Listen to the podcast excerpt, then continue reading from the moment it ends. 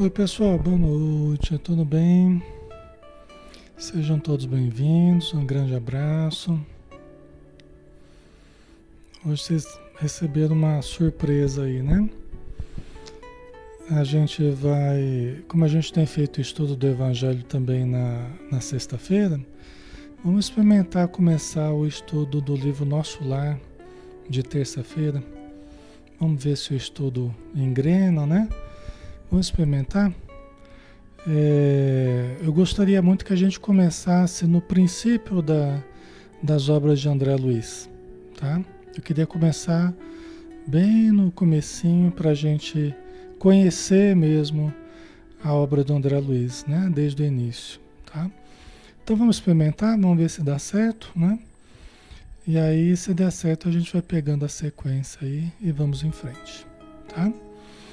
Vamos fazer a nossa prece, pessoal, para nós começarmos então o nosso estudo, né? Vamos fechar os olhos e vamos pedir o auxílio ao nosso Mestre Jesus, que abençoe este momento de estudo, de oração, de reflexão, de socorro, esse momento de fraternidade, de união de vibrações elevadas. Ajuda-nos, Senhor, para que possamos ampliar a capacidade de amar, ampliarmos a nossa consciência, o nosso entendimento e a nossa visão a respeito da vida. Ajuda-nos, Senhor, para que nós possamos aproveitar ao máximo esses momentos que nós temos para angariarmos o máximo de luz em nossas almas, criando um ambiente harmonioso, sereno nos nossos lares e na nossa convivência. Abençoa todos os irmãos e irmãs que estão conosco, abençoa todos os espíritos também necessitados que se aproximam de nós em busca da tua luz, em busca do conhecimento, do entendimento do consolo e do alívio. Que essa luz, Senhor, os envolva, os proteja, os abençoe e direcione, hoje e sempre. Que assim seja.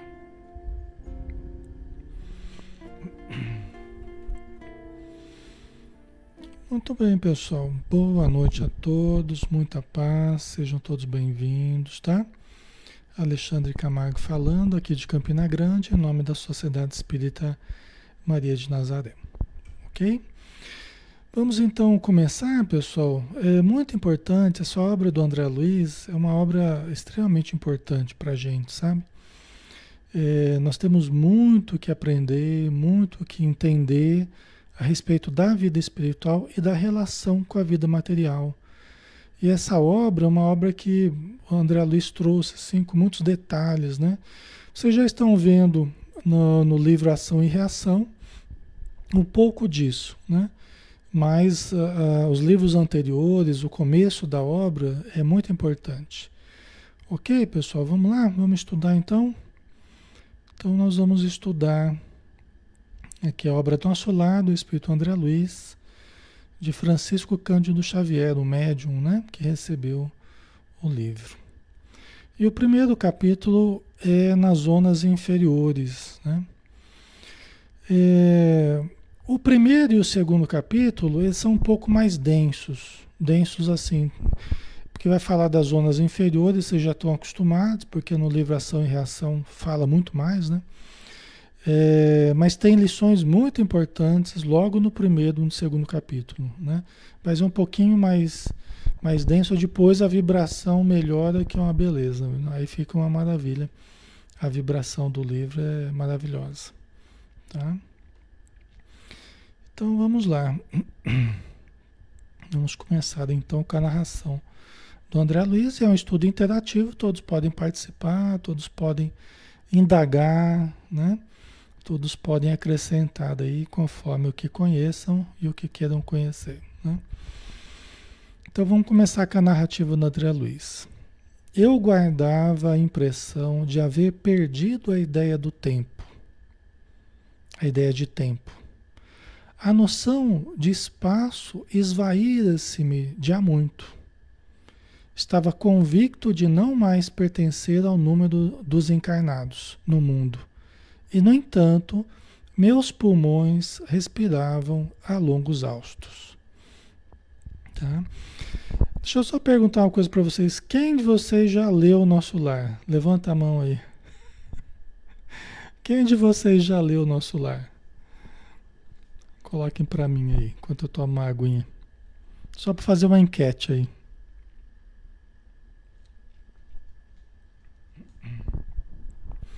O livro, né? Não o filme, né? Quem já leu o livro Nosso Lar?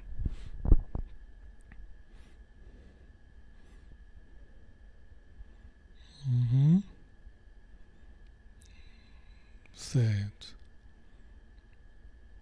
Muito tempo, né, Sueli? Uhum. Certo. Ok. Vários leram, né? Quantos já estudaram o livro Nosso Lar? Quantos de vocês já estudaram? Muitos já estudaram? Uhum. Deve ser bem menos, né? Ok. Então vamos ter a oportunidade de ler, de estudar, né? Vamos ter oportunidade de aprofundar aí. Né? O filme, pessoal, o filme ele não representa é, é, exatamente o livro, tá? Vocês vão ver que o filme e o livro eles são bem diferentes em certos aspectos, tá? Então a gente vai ter essa oportunidade aí, ok? Então vamos lá. Né? Primeira coisa, eu guardava a impressão de haver perdido a ideia de tempo. Porque a gente sabe que a pessoa que desencarna, ela fica numa certa confusão, uma certa desorientação. A gente até vai ver isso no livro dos Espíritos, uma certa perturbação, tá? A perturbação espiritual, né? Após o desencarne. Então, André Luiz, ele estava em meio a essa perturbação. Por quê? Porque ele saiu de um ambiente em que ele estava habituado, que é um ambiente material, todo o seu organismo, sistema nervoso, tudo habituado à vida material. E aí ele foi lançado através da morte para o contato com a vida espiritual. Então existem transformações do perispírito, existem mudanças que ocorrem no seu organismo espiritual, na sua mente, né? em todo o seu ser, vamos dizer assim. E a, a perda da noção de tempo é uma das características mais presentes no contato com, com os espíritos sofredores. Tá? Nas reuniões mediúnicas, a gente observa que é uma das características mais presentes. Né? Tá? Geralmente eles estão desmemoriados, geralmente eles estão atordoados, né? isso é muito comum tá? após o desencarne. Né? A noção de espaço esvaída-se-me já muito. Você vê que até a noção de espaço, não só de tempo, mas de espaço também. E nós temos que lembrar que ele está num ambiente diferente, que é o ambiente espiritual, com uma densidade diferente. É? Então, até a noção de espaço estava alterada. Né? Estava convicto de não mais pertencer ao número dos encarnados no mundo e, no entanto, os meus pulmões respiravam longos austos. Olha que interessante, ele tinha consciência de que já tinha desencarnado.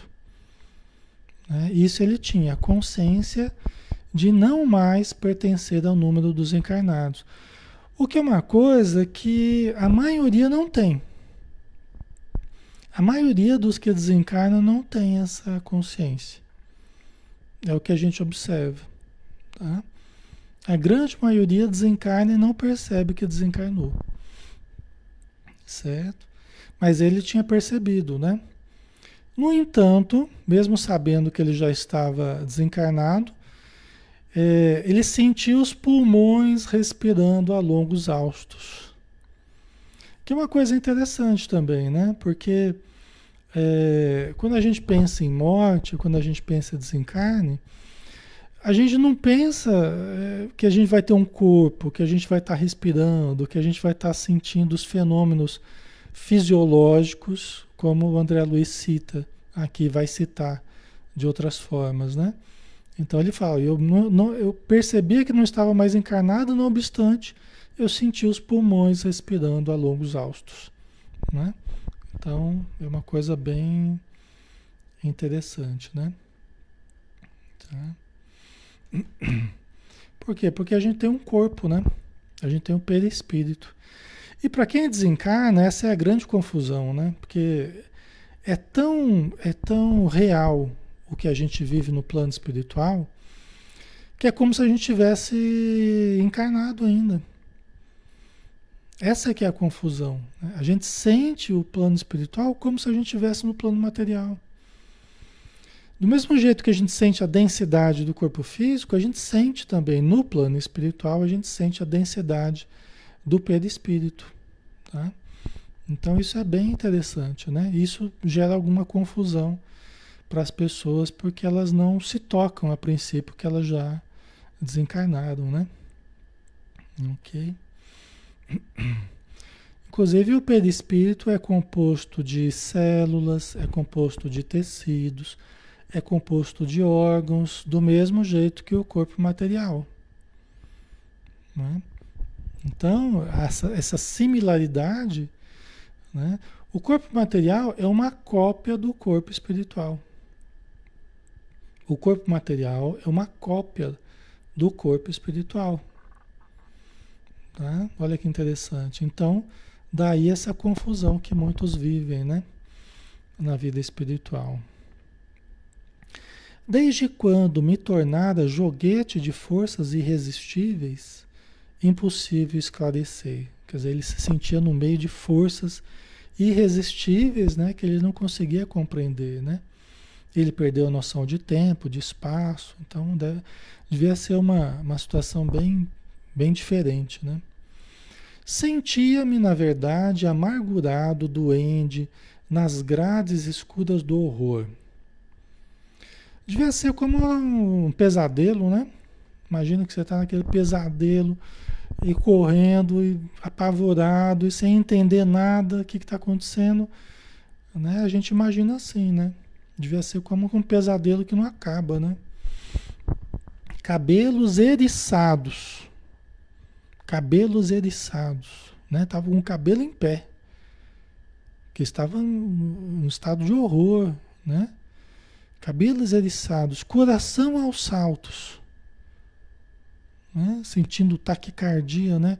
medo terrível, senhoreando-me.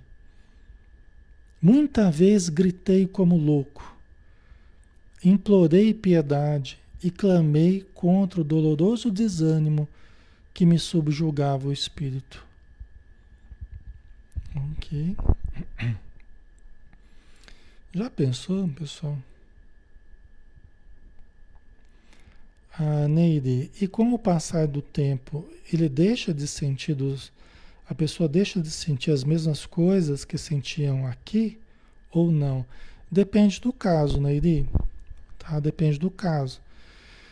Mas o que a gente percebe no contato com os sofredores, né, nas reuniões mediúnicas, né, nas doutrinações que a gente faz, tal, é que assim como André Luiz, né, André Luiz ficou oito anos, né, no, no umbral, né? A gente vai ver depois na sequência aqui.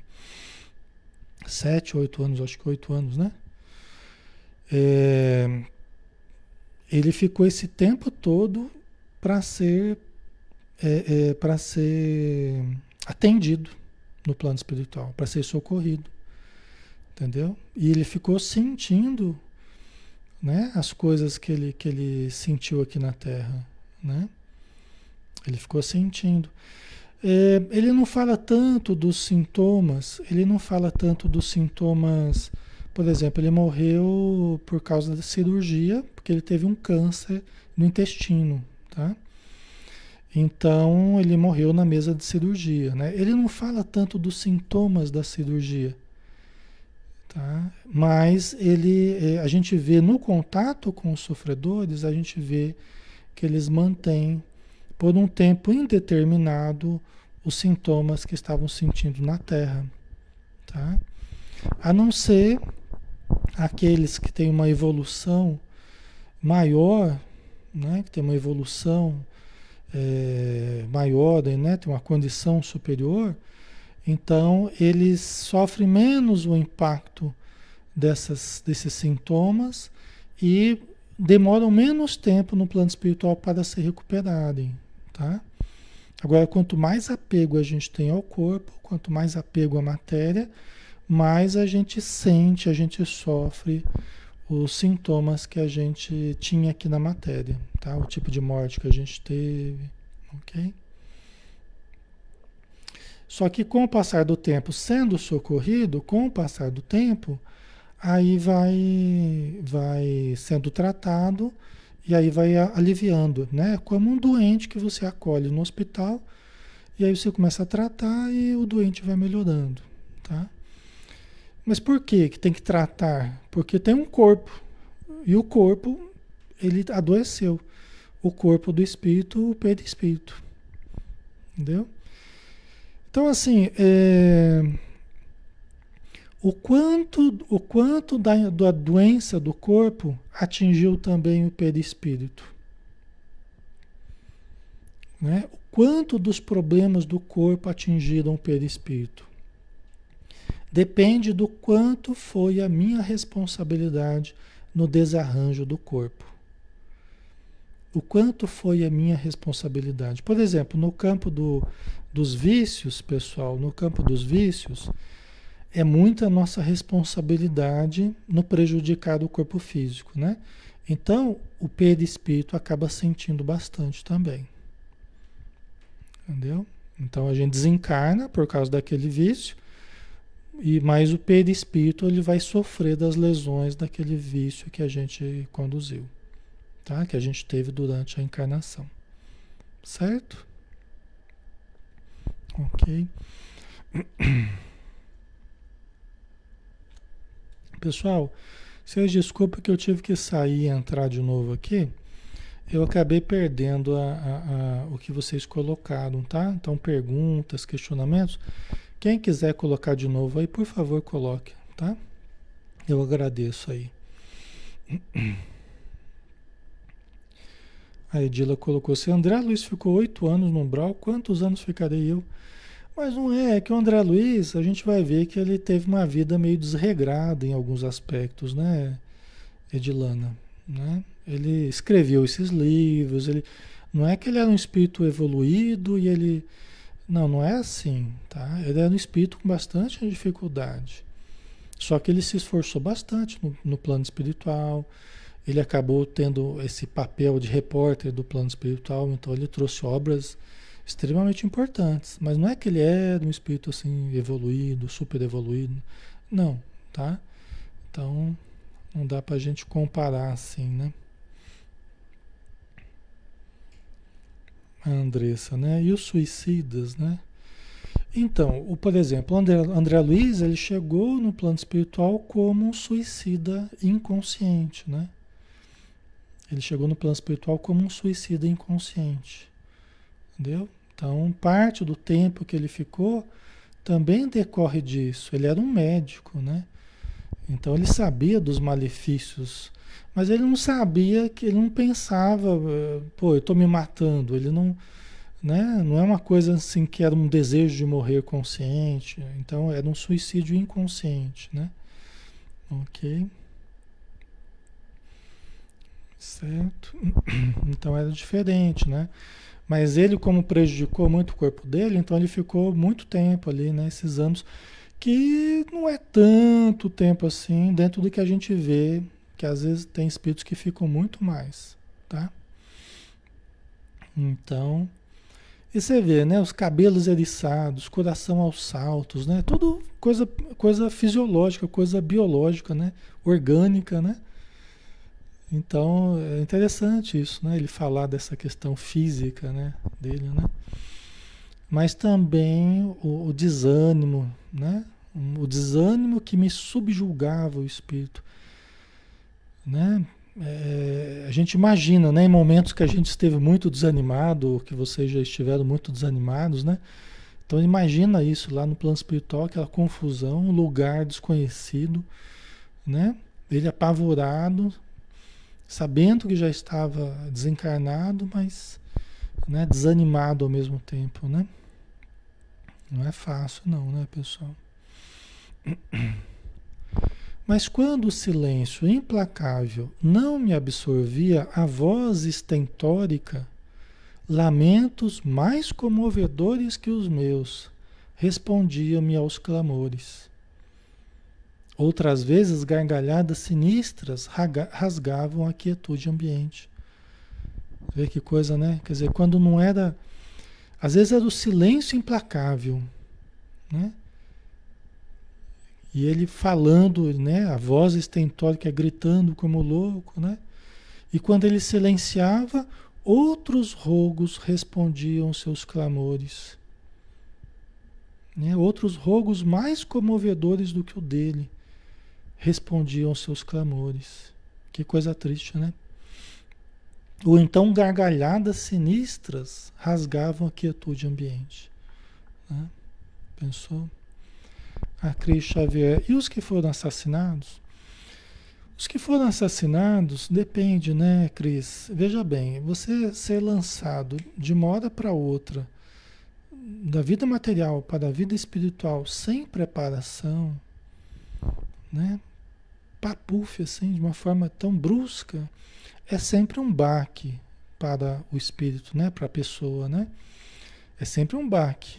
Né? Porque quando a pessoa está numa uma, uma doença terminal, que ela já sabe que está caminhando para a morte, vai se preparando, né? vai aceitando, é uma coisa. Agora, quando a pessoa está cheia de expectativas, cheia de sonhos, de energia, de disposição, tal, de repente se vê lançado de uma hora para outra no plano espiritual, é um baque, né? Dá para a gente entender isso facilmente, né? Só que aí depende do como a pessoa vai vivenciar essa situação.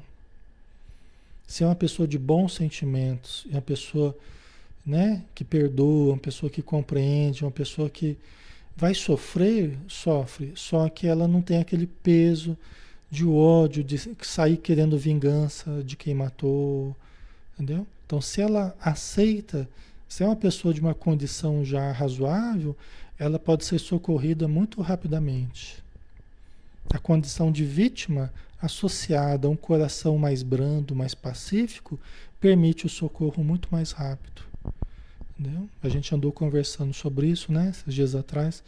Agora, quando a pessoa é muito bélica, né, beligerante, a pessoa muito agressiva, cultiva ódio, muito apego à matéria e tende a se vingar, né, geralmente é difícil de socorrer essa pessoa, porque ela ela já vibra, aqui na Terra ela já vibra normalmente na frequência do desequilíbrio. Aqui na Terra ela já vibra nessa frequência. Então a gente tem que pensar isso. É, é, o que a gente vai encontrar após, após a morte vai ser a continuidade do que a gente já faz aqui em vida. Se a gente tem uma sintonia já mais elevada aqui em vida, já gosta de companhias mais leves, de pessoas, né, uma condição melhor moralmente, né, uma condição mais elevada, é o que a gente vai ter também mais facilmente no plano espiritual, entendeu? Agora, se aqui na Terra a gente já gosta da coisa errada, já gosta das companhias erradas, já gosta da coisa agressiva, da coisa violenta, do crime, do... aí como esperar que de uma hora para outra a gente improvise uma condição de ser socorrido pelos bons espíritos, numa sintonia boa, uma sintonia de amor, de, é difícil, né? Entendeu a dificuldade que é para esse tipo de situação, né? Certo? Então a gente tem que seguir sempre a lógica, né? A gente tem que seguir a lógica. Por isso que dizem os espíritos, na própria obra do, do André Luiz, né? Que as pessoas genuinamente boas, elas não encontram obstáculos insuperáveis. As pessoas genuinamente boas, não é boa só na aparência, né? Só, só para mostrar. Não, as pessoas genuinamente que cultivam a bondade, elas não encontram após a morte obstáculos insuperáveis, tá? Então os espíritos encontram, pode ter as suas dificuldades, mas não são, não serão insuperáveis, tá? Ok, né? Vocês vão aprendendo com o tempo a raciocinar sempre dentro dessa lógica, a juntar as, as pecinhas, né, nesse quebra-cabeça e vão pensar nesses termos lógicos, como pensam os espíritos, né? Como eles nos enxergam e como que funciona a lei divina, né? É. Algum companheiro desconhecido estaria, a meu ver, prisioneiro da loucura. Quer dizer, ele achava assim, meu Deus, deve ter algum, alguém que está perto aqui que está louco.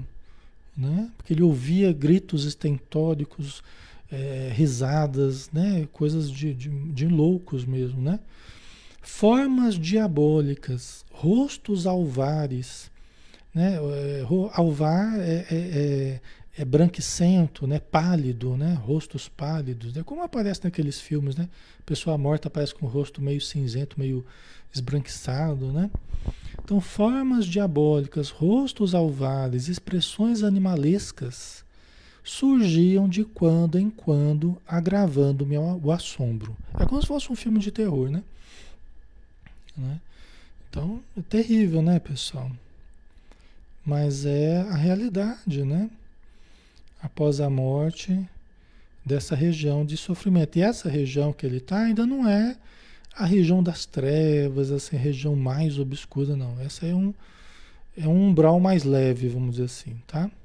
Não é aquela, aquela região mais pesada, não.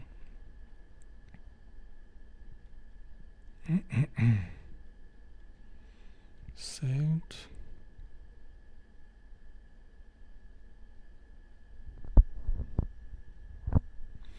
A ah, Suane, oi Suane, um abraço. Podemos sentir como se uma pessoa estivesse saindo do nosso corpo? Sim, podemos sentir como se nós estivéssemos saindo do nosso corpo, né? E podemos sentir como se alguém estivesse saindo do nosso corpo. Podemos sentir como se estivesse entrando e podemos sentir como se estivesse saindo. Médios, médiums de incorporação é, é, podem sentir dessa forma. Não sempre sentirão assim, mas podem sentir dessa forma, tá? Podem sentir dessa forma. É que o, a, o espírito se comunicar através de nós não quer dizer necessariamente que ele entrou em nós. Né? Ele pode se acoplar em nós muito profundamente assim, ele pode ficar só ao lado assim, não precisa necessariamente ele entrar em nós. Mas alguns médiums relatam, eu senti como se alguma coisa entrasse no meu organismo. Ou então saísse, né? Então são sensações que podem existir, sim. A Heloísa, né? Como na paralisia do sono, né? A paralisia do sono, você está naquele intermediário entre o sono e o acordado. Então você está entre a liberdade do espírito fora do corpo e entre ele assumir a engrenagem do corpo. Tá? Então a gente percebe acordado, mas não consegue movimentar o corpo, porque o espírito não assumiu totalmente as engrenagens do sistema nervoso. Tá? Então aí que surge essa paralisia do, do sono aí, né? Ok. A Cláudia, as pessoas que se apegam às coisas materiais, quando faz a passagem acaba sofrendo, sofrem mais, tá? Todos nós sofremos um pouco essa transição. Tá? Agora, quem é mais apegado sofre mais. Tá? Sempre, né? Apegado muito às pessoas, de uma forma muito até patológica, né? É quanto mais apegado a coisas e pessoas e posições e bens, é maior o sofrimento. O corpo, né? Maior o sofrimento. Tá? Por isso que a gente está estudando aqui, para a gente ir aprendendo Aí se desapegando, né? Relativizando a importância do, do corpo, assim, é, é, das paixões, né? Das sensações físicas. O corpo é muito importante, mas a gente relativizando A importância dos bens, a importância do dinheiro é importante? É importante. Só que nós vamos relativizando essa importância, tá?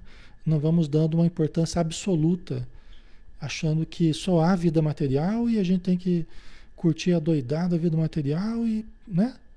Buscar todos os prazeres possíveis. É mais isso que a gente precisa aprender a, a, a disciplinar, né? Aprender a administrar de uma outra forma, tá? A Maria Lígia colocou: no desencarne podemos perceber o desprendimento? Podemos. Geralmente são os espíritos mais lúcidos. Eles podem até ajudar no próprio desencarne.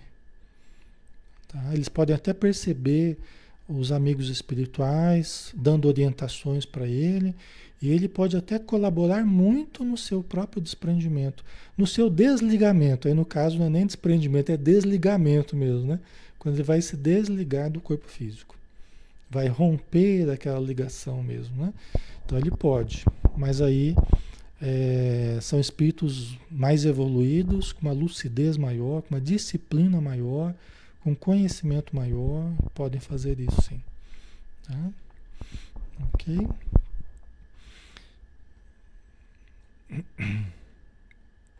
Então tava, a situação estava complicada aqui para André Luiz, né?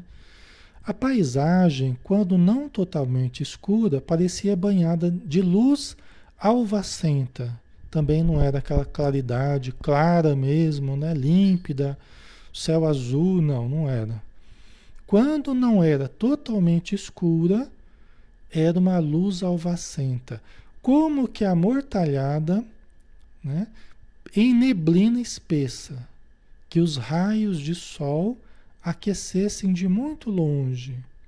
Então vocês vão imaginando aí, né?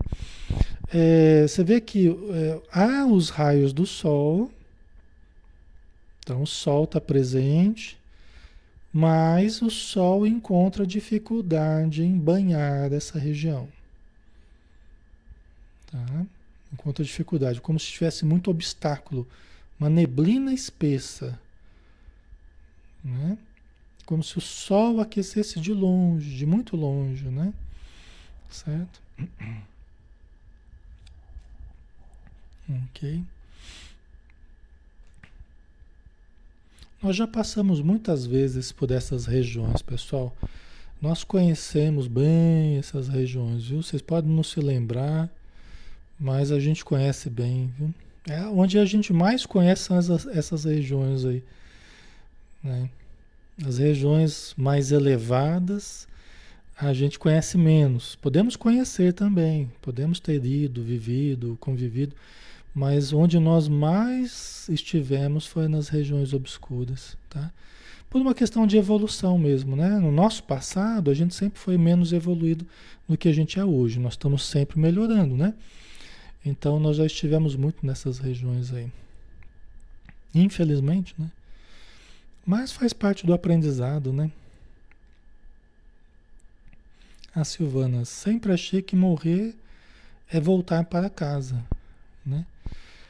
É, de certo modo, porque a vida verdadeira é espiritual.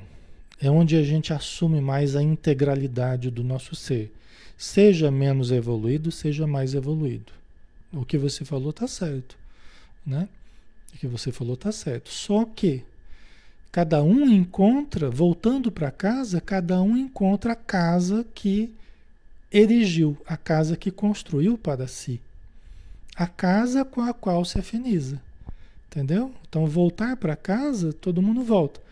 Mas é, que tipo de casa eu construí para mim? Que tipo de casa eu me sintonizo?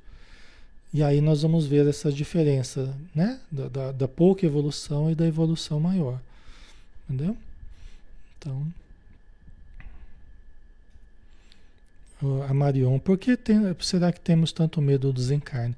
Parte, parte disso, a Joana de Anjos diz que é cultural. A nossa cultura ela pintou a morte de uma forma muito assombrosa, né? Agora, parte disso é real, né? Porque como a gente já viu muito essas regiões, então, e, e, algumas vezes a gente sofreu nessas regiões, então a gente tem um certo receio, né? Do resultado das nossas obras aqui na Terra, tá?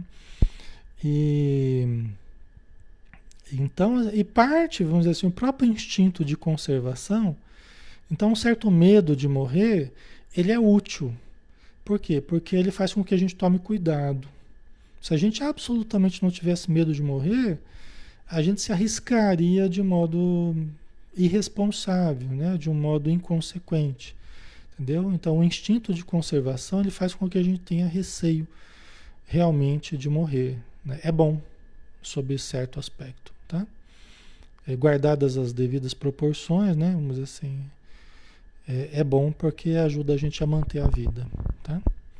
Tem muita gente que até pensa em se matar, mas tem medo. Tem medo da morte. Tem medo do que vai encontrar. Tem... E é bom que tenha medo mesmo, né? Que aí vai lutando, vai tentando enfrentar os desafios da vida, né? Vai tentando é, superar as dificuldades, que é o melhor do que se matar. Se matar não resolve nada, né? Por mais que a pessoa ache que vai resolver, mas não resolve. Então, melhor é enfrentar, pedir ajuda, se esforçar, né? Isso é, é muito melhor do que se matar, né? Logicamente. Ok?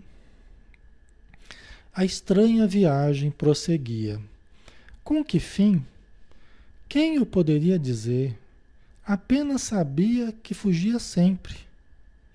O medo me impelia de roldão. Onde o lar, a esposa, os filhos, perdera toda a noção de rumo. A gente tenta se colocar no lugar dele, né? A gente tenta imaginar assim. Né? A gente vai criando essa imagem, né? A estranha viagem, né? E ele, e ele, embora ele não soubesse com que fim, né?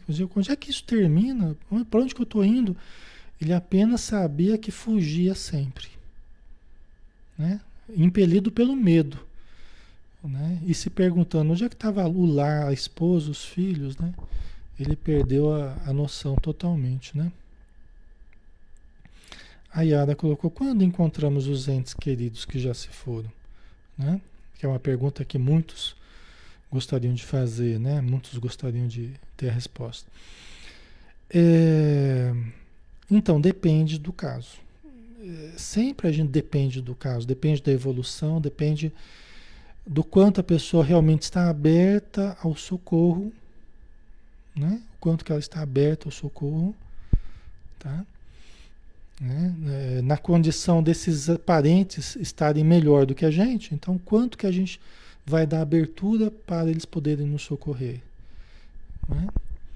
Tá? Então, vai depender muito disso, da nossa condição para enxergar a ajuda que, que às vezes a ajuda está ali perto da gente, querendo nos ajudar, os espíritos amigos, os familiares queridos, mas nós não damos abertura. Nós estamos com o pensamento muito fechado, os olhos muito, muito é, bloqueados pelo nosso apego material, ao apego às paixões, às posses.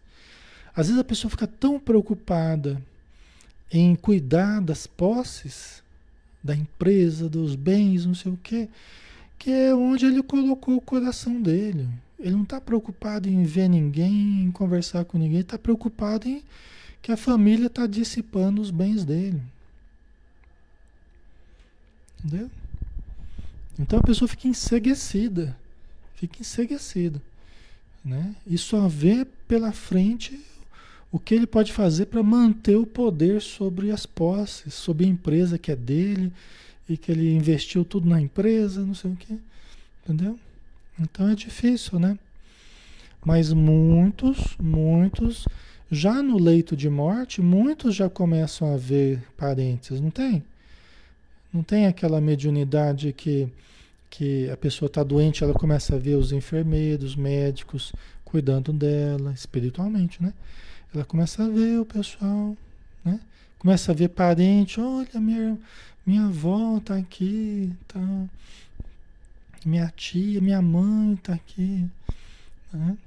Então, muitas vezes não precisa nem morrer para encontrar com os parentes. Às vezes ainda está, está é, vivo, né? mas, mas já está se desprendendo do corpo.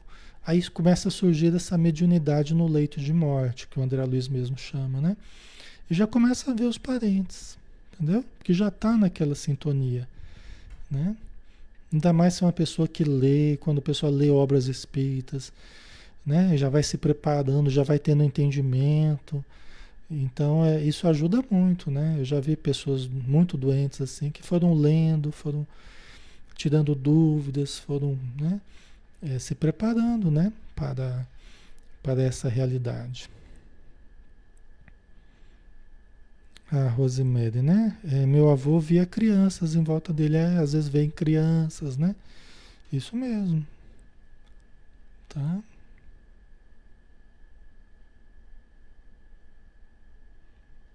A Sueli, né? Meu compadre viu a mãe e irmãs abriu e abria os braços como se entregando. Olha que bonito, né?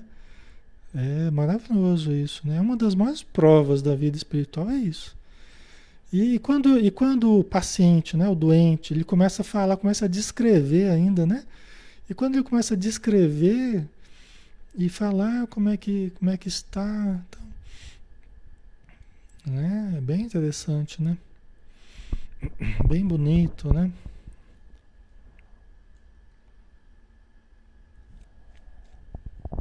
Tá? Ok. Esses parentes, muitas vezes, eles já vão eles já vão levando a pessoa durante o sono. A pessoa está muito doente, o corpo está lá quase morrendo, mas é, tem os momentos de sono, né? Que o doente dorme e tal. Eles já vão levando a pessoa, já vão conversando com ela durante o sono, já vão preparando, vão levando para regiões mais elevadas. Tá? Tem umas coisas bem interessantes. Isso é bem narrado no livro Obreiros da Vida Eterna, do André Luiz. Tá?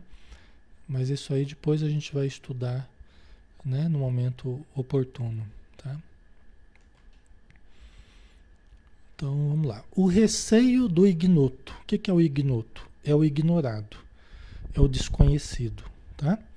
O receio do ignoto e o pavor da treva absorviam-me todas as faculdades de raciocínio logo que me desprendera dos últimos laços físicos em pleno sepulcro. Né?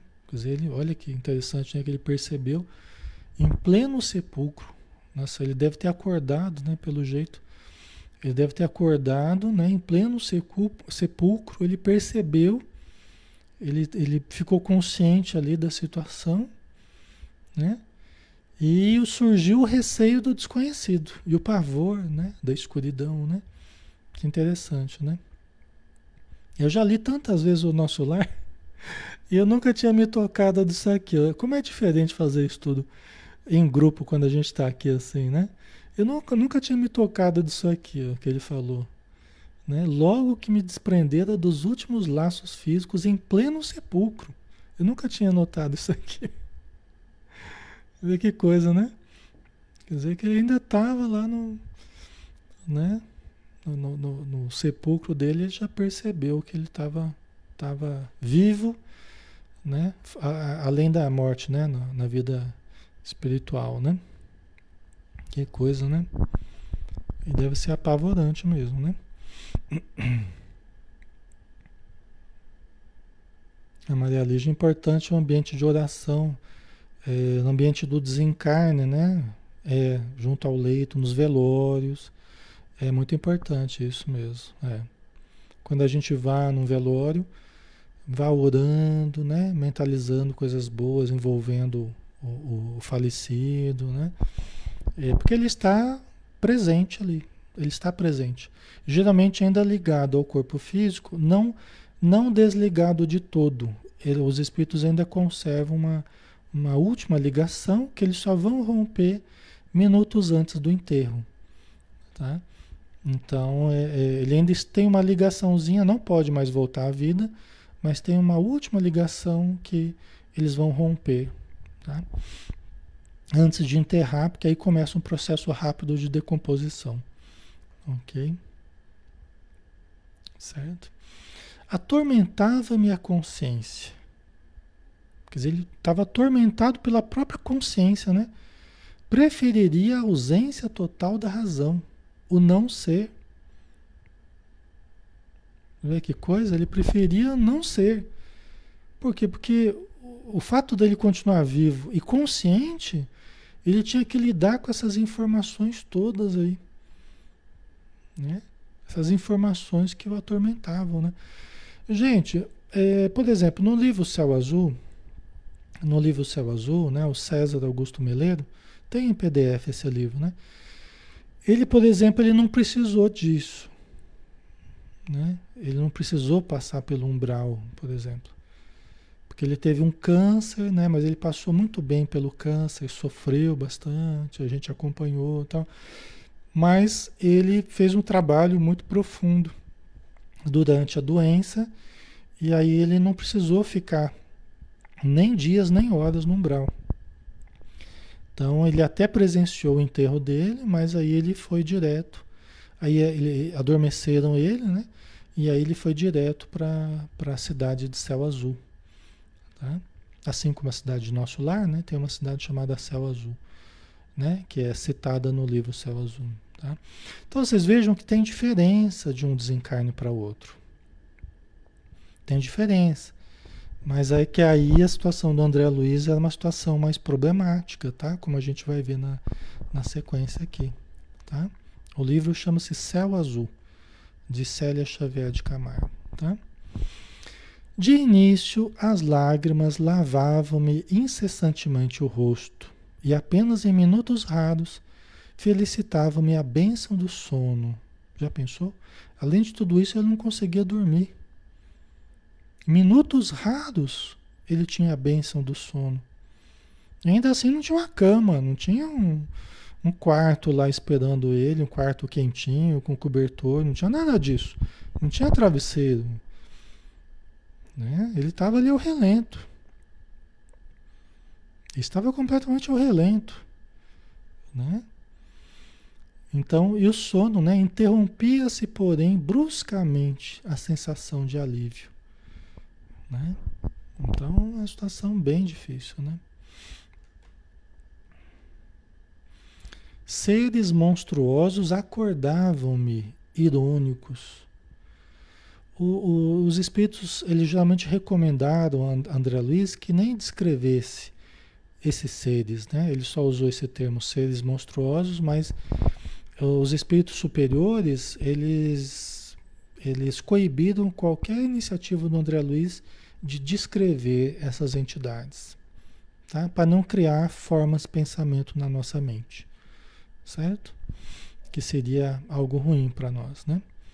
Então, seres monstruosos acordavam-me irônicos. Era imprescindível fugir deles.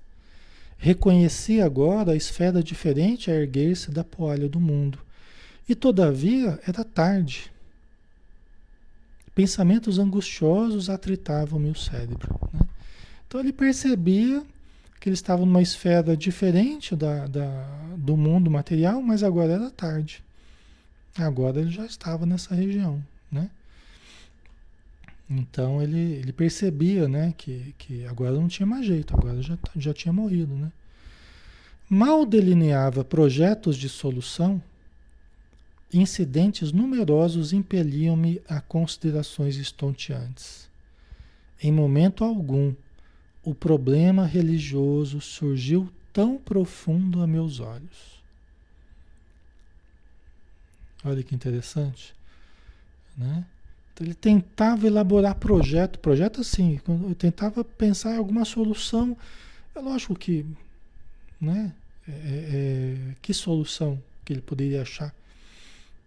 Né? Que solução? Ele tentava concatenar ideias mas algumas coisas aconteciam que né, ele acabava ficando com pensamento estonteante. Né? Mas em momento algum o problema religioso surgiu tão profundo a meus olhos. Né? Olha a religião, a importância da religião, a importância das cogitações religiosas, a importância de Jesus, a importância da moral que a religião promove, né? Okay? Não do moralismo, não é? Do puritanismo, não é isso, né? Mas realmente essa coisa de buscarmos uma vida melhor, de buscarmos uma mudança interior, né? Então, em momento algum, o problema religioso surgiu tão profundamente, né? os princípios puramente filosóficos e políticos, né, filosóficos, políticos e científicos, figuravam-se-me agora extremamente secundários para a vida humana.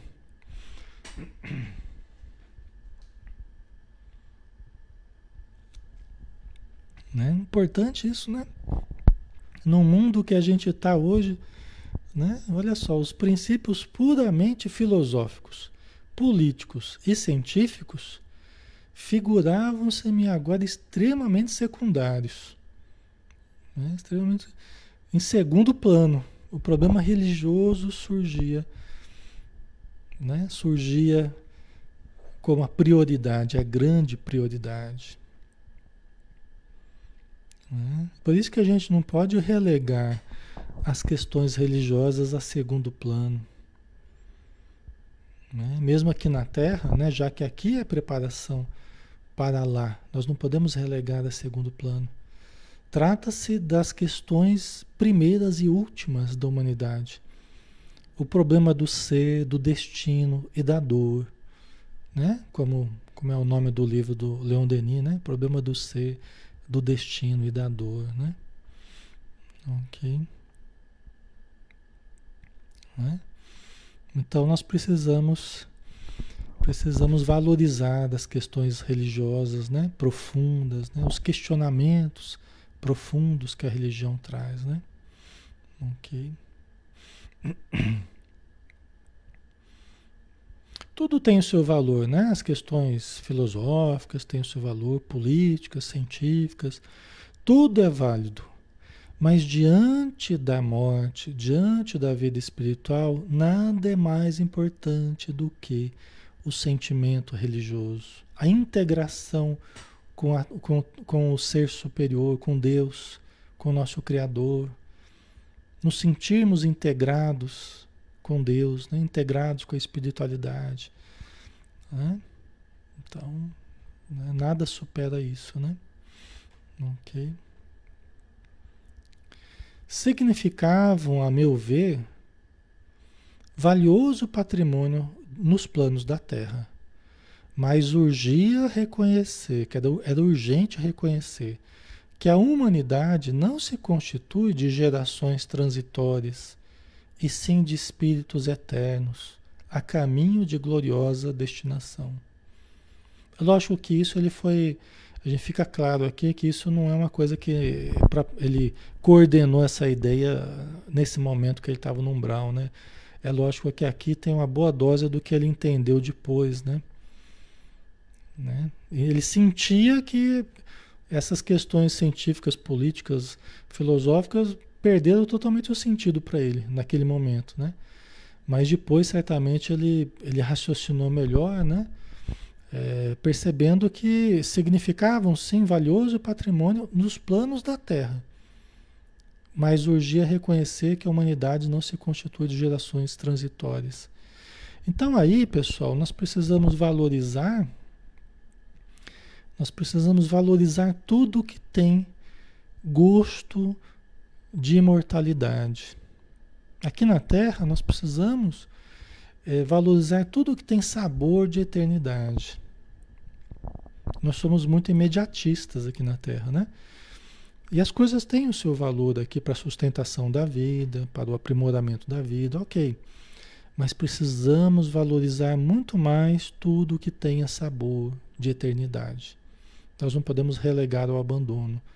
Né? Que é o que vocês estão fazendo, né? Todos os dias a gente está aqui estudando sobre o espírito imortal, sobre a vida espiritual, sobre as leis divinas, não é? Então, vocês estão fazendo isso, vocês estão buscando, né? E já estão encontrando esse alimento que nos sustenta a fé, que nos sustenta a boa disposição, que nos sustenta a esperança, não estão? que nos sustenta a boa vontade, vocês estão encontrando esse alimento. Por quê? Porque vocês estão buscando, né? Como disse Jesus, né? Buscar e achareis, vocês estão buscando. Né? Vocês estão fazendo esse esse esse exercício, essa ginástica da alma, né? A fé ela precisa ser ela precisa ser exercitada, né? Através de uma compreensão lúcida, né? Isso é muito importante, né? Não é uma coisa que a gente improvisa de uma hora para outra. Se nós formos colhidos pela morte, não é uma coisa que a gente improvisa assim. Há que se gastar tempo, há que se gastar energia, raciocínio, sentimentos para irmos elaborando isso dentro de nós vagarosamente. Não é dia após dia que vocês vão elaborando as coisas dentro de vocês, vão chegando a algumas conclusões, né? vão movendo montanhas dentro de vocês, vão tomando decisões dentro de vocês. Não é vagarosamente isso? Como improvisar isso de uma hora para outra? No plano espiritual, correndo dos seres ao nosso redor. Como improvisar esses raciocínios se a gente não consegue nem pensar direito, como o André Luiz está falando aqui? Né? Como fazer isso a toque de caixa? Né? Então, por isso que a gente tem que ir fazendo dia após dia, através dos estudos e reflexões aqui na Terra, tá?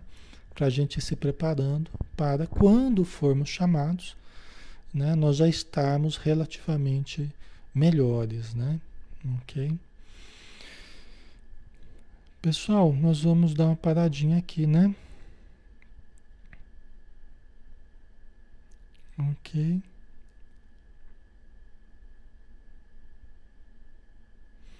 Vamos dar uma paradinha aqui, tá bom? Já estamos na hora, né? É, mas logo passa, viu? Logo a gente sai do umbral também, tá? Você aguenta, aguenta a ponta aí, fica firme aí. logo, logo a gente sai do umbral, o André Luiz sai do umbral, né? Aí depois vai, a, a vibração vai ser diferente, vai ser muito bom, tá? Vai ser muito aprendizado, ok?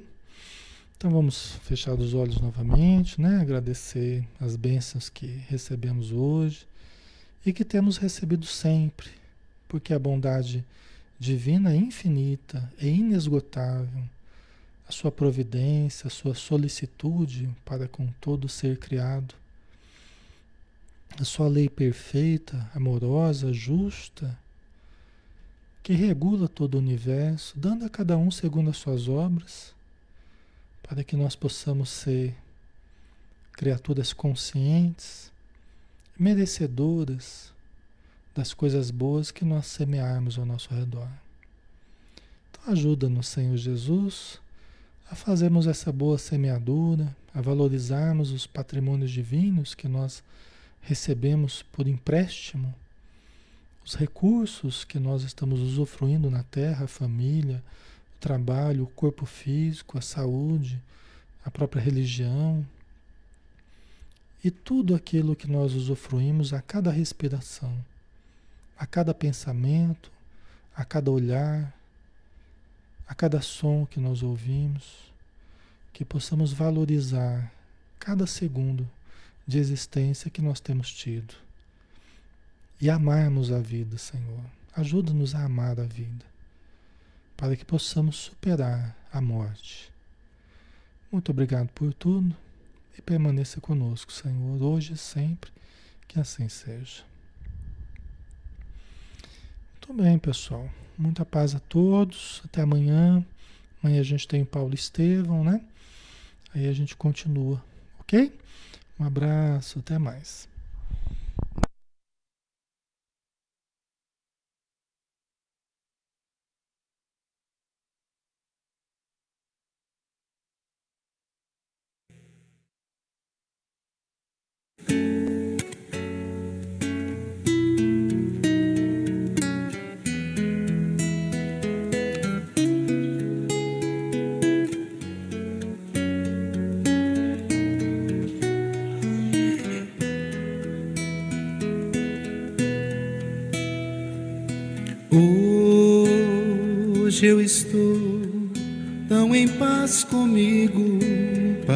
Parece até que não faz sentido o que eu tenho chorado, o que eu tenho sofrido.